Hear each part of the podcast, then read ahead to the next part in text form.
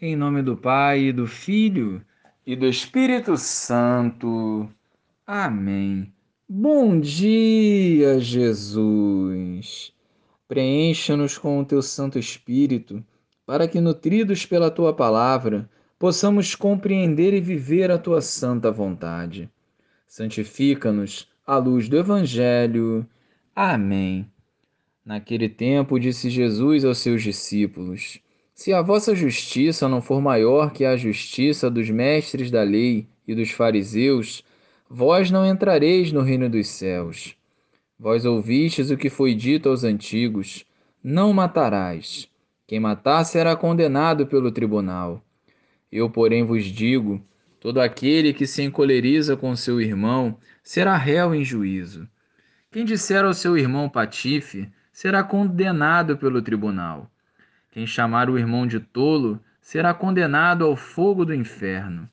Portanto, quando tu estiveres levando a tua oferta para o altar, e ali te lembrares de que teu irmão tem alguma coisa contra ti, deixa a tua oferta ali diante do altar e vai primeiro reconciliar-te com o teu irmão. Só então vai apresentar a tua oferta.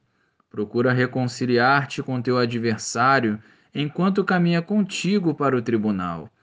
Senão o adversário te entregará ao juiz.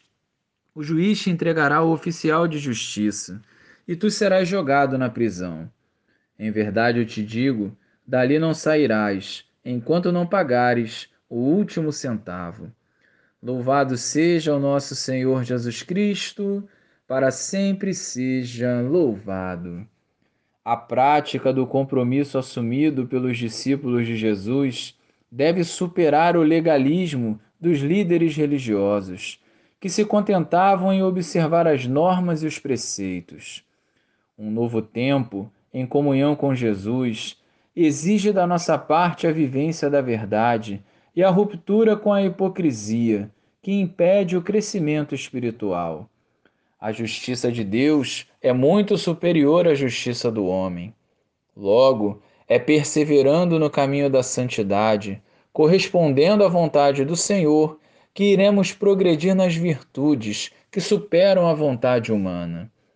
De nada adianta olharmos o mandamento não matar e com os nossos lábios ofender alguém e a sua moral.